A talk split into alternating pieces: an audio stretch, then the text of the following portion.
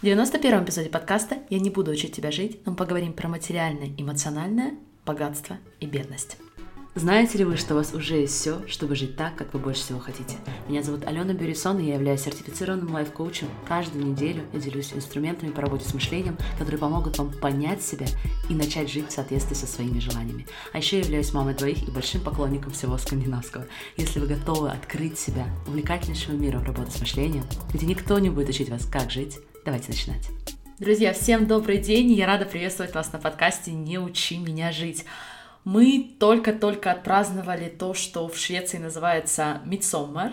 Это такой романтичный праздник, середина лета, самая короткая ночь в году. Мы плели венки, танцевали с детьми вокруг такого языческого handmade шеста.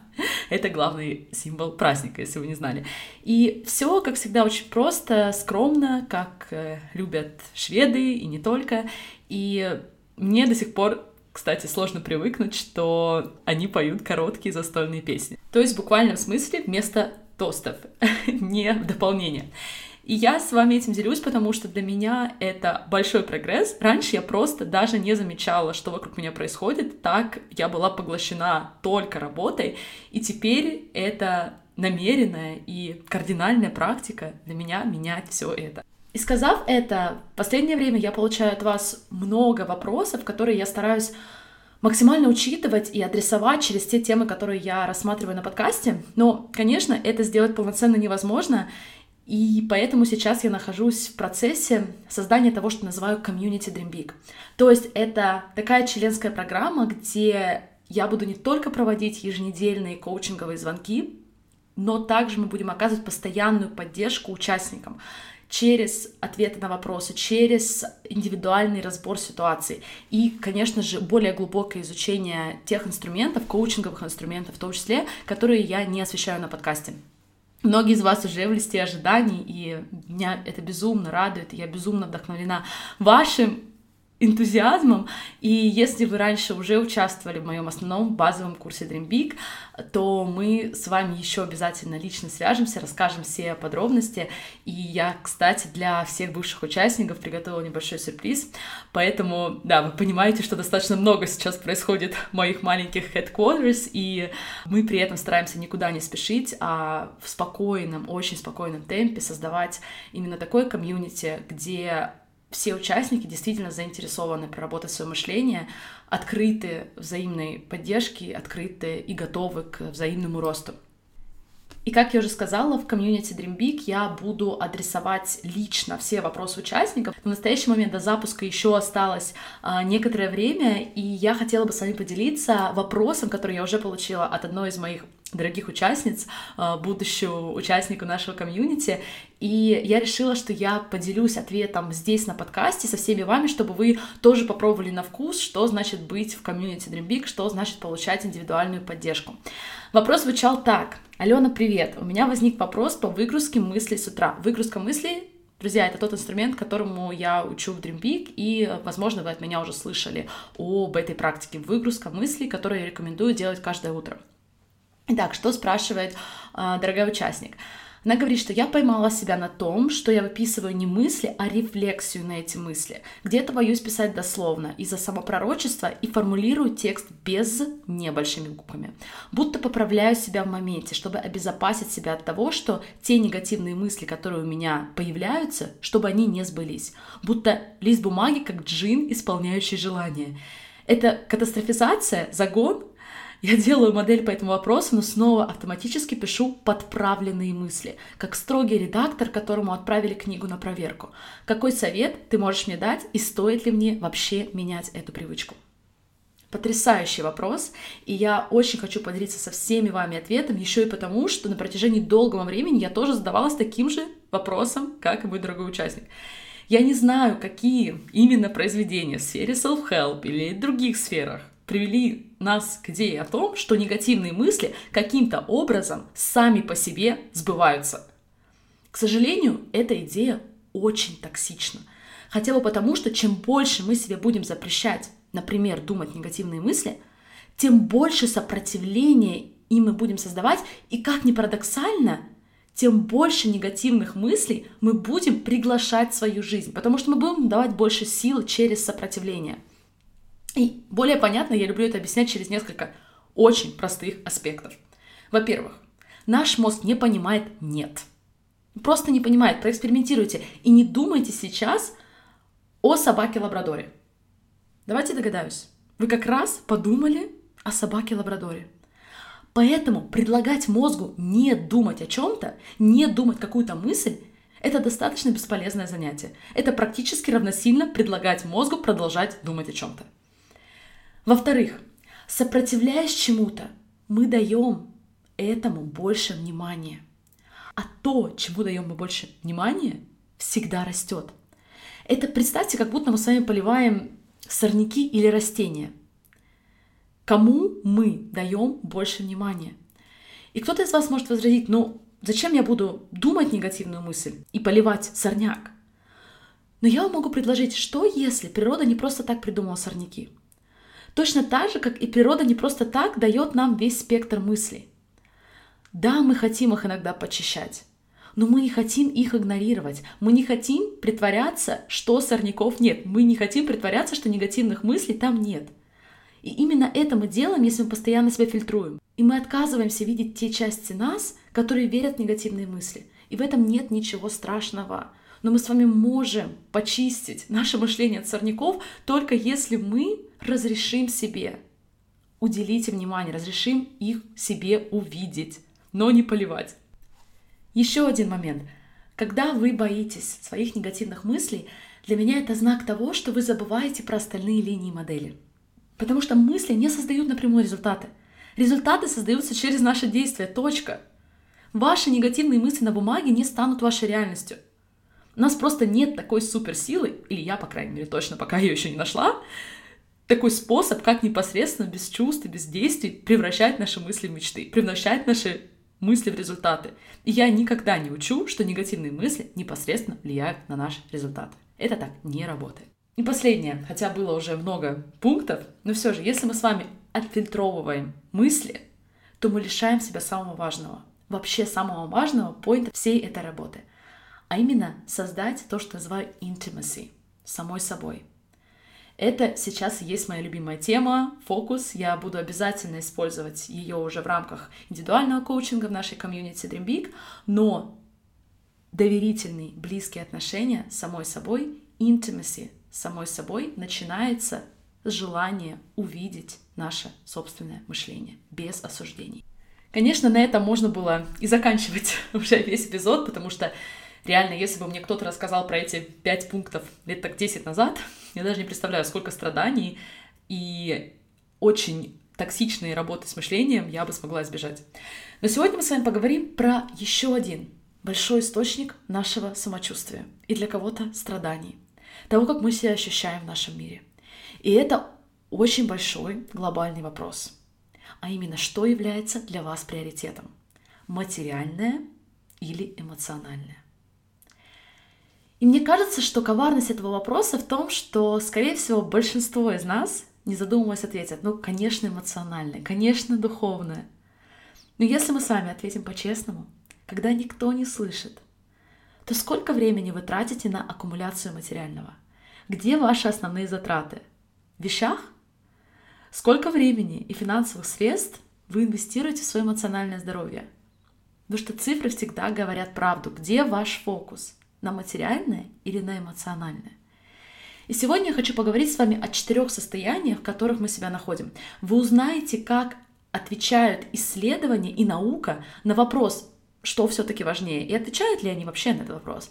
И вы поймете три основные причины, почему аккумуляция материальных ценностей, скорее всего, не создаст для вас то, о чем вы действительно мечтаете, а иногда даже обратное. Итак, четыре состояния – о которых я услышала от своей обожаемой Стейси Бейман. Это материальное богатство, материальная бедность, эмоциональное богатство эмоциональная бедность. И определения здесь абсолютно простые, всем понятные. Материальное богатство — это много денег, много вещей. Материальная бедность — это меньше вещей, что, кстати, уже достаточно спорно. Ну окей. И да, отсутствие денег при материальной бедности, вот это точно попадает под его определение. И теперь, друзья, здесь очень внимательно, потому что я думаю, многие из вас немножко отключились. Все и так понятно, я это уже где-то слышала или знаю, но отдельно и независимо от материального, или, по крайней мере, не в той зависимости, о которой мы с вами привыкли думать, идет эмоциональное богатство, эмоциональная бедность. Эмоциональная бедность — это ситуация, когда мы чувствуем себя негативно в своей жизни. Мы не понимаем своих эмоций. Мы часто прибегаем к ложным удовольствиям. Мы постоянно не сдерживаем свои же собственные обещания и страдаем. И прям представляете, как эти формы между собой переплетаются.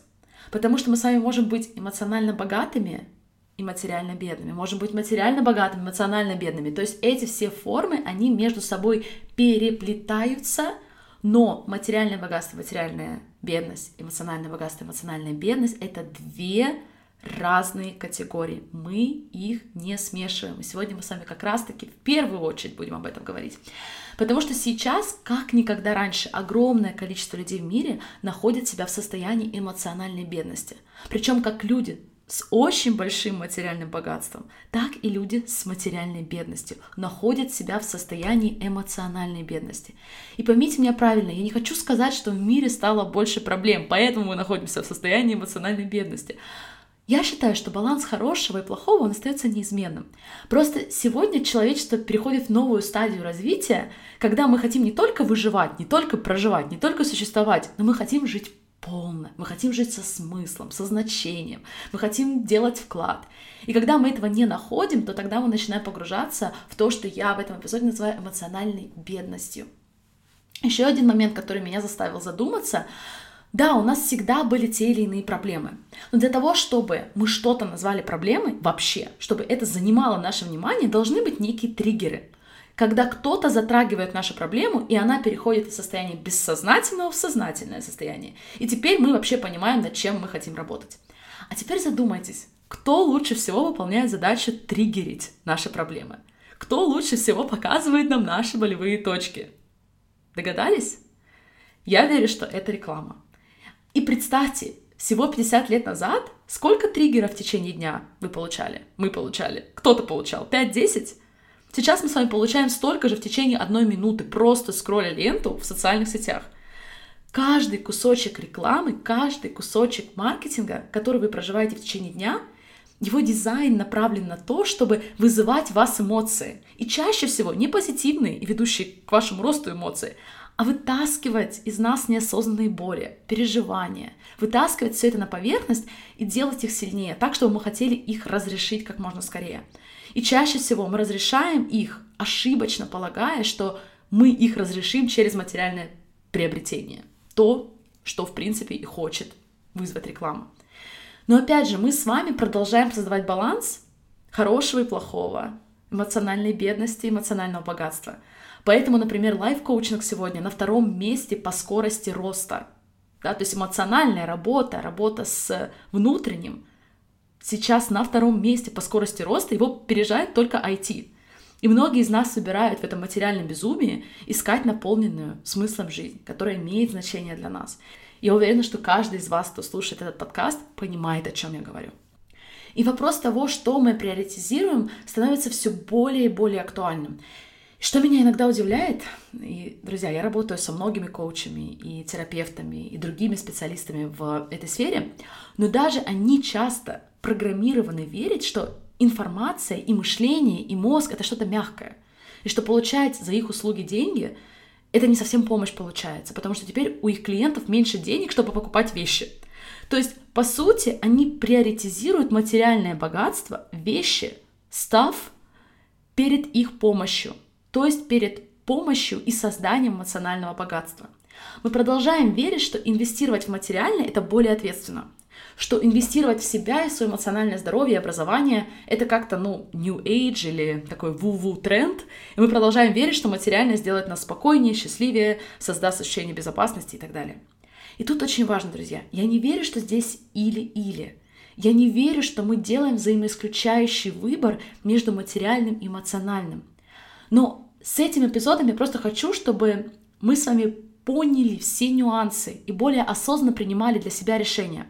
Потому что что я чаще всего вижу, это то, что большинство моих участников, когда они приходят в Dream Big, они стремятся к материальному богатству, но они это делают по то, что я называю ошибочным причинам. Поэтому это так тяжело, поэтому это так больно. И еще чаще просто не работает. И сегодня мы с вами тоже обсудим, почему. Итак, давайте договоримся, что даже если на интеллектуальном уровне вы такие, нет, ну все понятно, я же не раз уже читала фразы по типу «материальное не сделает меня счастливее», я вас просто прошу проявить к себе интерес и сострадание. Потому что мы все люди, которые живут в мире сегодня, в 21 веке, где нас обучают каждый день, что материальное, внешнее, быстрое — это то, что сделает нас эмоционально богаче и счастливее. Просто посмотрите вокруг, вся реклама звучит примерно так. Купите вот эту вещь, и вы станете чувствовать себя лучше. Если вы станете богаче, зарабатывать больше, весить меньше, опять зарабатывать больше, то вы будете счастливее.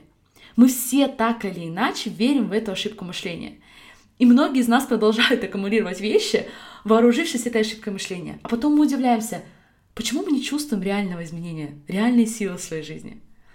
Еще одна причина, почему большинство людей сегодня приоритизируют материально над эмоциональным, и эту идею я прочитала в работах Михая Чекец Михаи. Я надеюсь, я правильно его произнесла фамилию. Это профессор психологии Чикагского университета. Я думаю, многие из вас о нем слышали из э, известных произведений в сфере позитивной психологии. Так вот, Михай говорит о том, что очень сложно не быть зависимым от материальной приоритизации, хотя бы потому, что наша культура последовательно исключила все альтернативы. Все альтернативы ролевых моделей.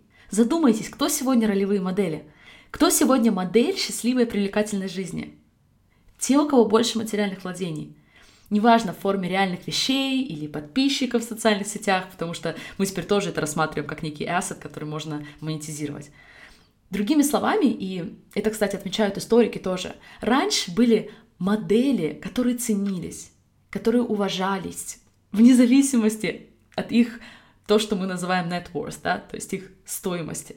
Например, смелый патриот или мастер своего дела, будь то вырезальщик дерева или любое другое дело, мудрец, священник.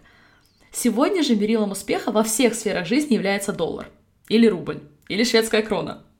То есть получается, что нет смысла говорить, что произведение гениальное, если никто не готов заплатить за него миллион.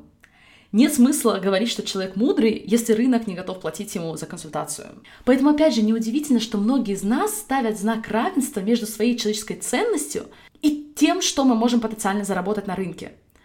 Что, конечно, вообще отдельная тема для другого выпуска, это знак равенства. Тем более я сама сейчас над этим вопросом ну, очень плотно работаю и, конечно, хочу с вами поделиться неким прогрессом в этой сфере. Но несмотря на все тенденции, несмотря на все причины, почему мы считаем, что материальное важнее, чем эмоциональное, и это то, чего мы все ищем, исследования одно за другим показывают отсутствие корреляции между материальным богатством и эмоциональным богатством человека. Поэтому, кстати, Михай, которого я упоминала чуть ранее, он видит важнейшие задачи психологов и других людей, которые работают с людьми в этой сфере, коммуницировать эти исследования – чтобы предотвратить у широких масс вообще иллюзию о том, что преследование материальных благ само по себе каким-то образом улучшит их состояние. Я здесь опять же добавлю, я всеми руками за материальные блага, но по другим причинам. Не потому, что я верю, что вещи сделают нас счастливее. Точнее, нет, друзья, я знаю, что не сделают. И поэтому в следующем эпизоде подкаста я расскажу вам про три научные причины, почему материальное не делает нас счастливее. И мы с вами обсудим, как я предлагаю смотреть на баланс материального, эмоционального в нашей жизни и как мы можем через эту приоритизацию сделать себя сильнее из этого состояния уже создавать все, о чем вы больше всего мечтаете. Я желаю вам отличного продолжения сегодняшнего дня и прощаюсь с вами совсем ненадолго до части второй этого эпизода в следующий четверг. Всех обнимаю. Пока-пока.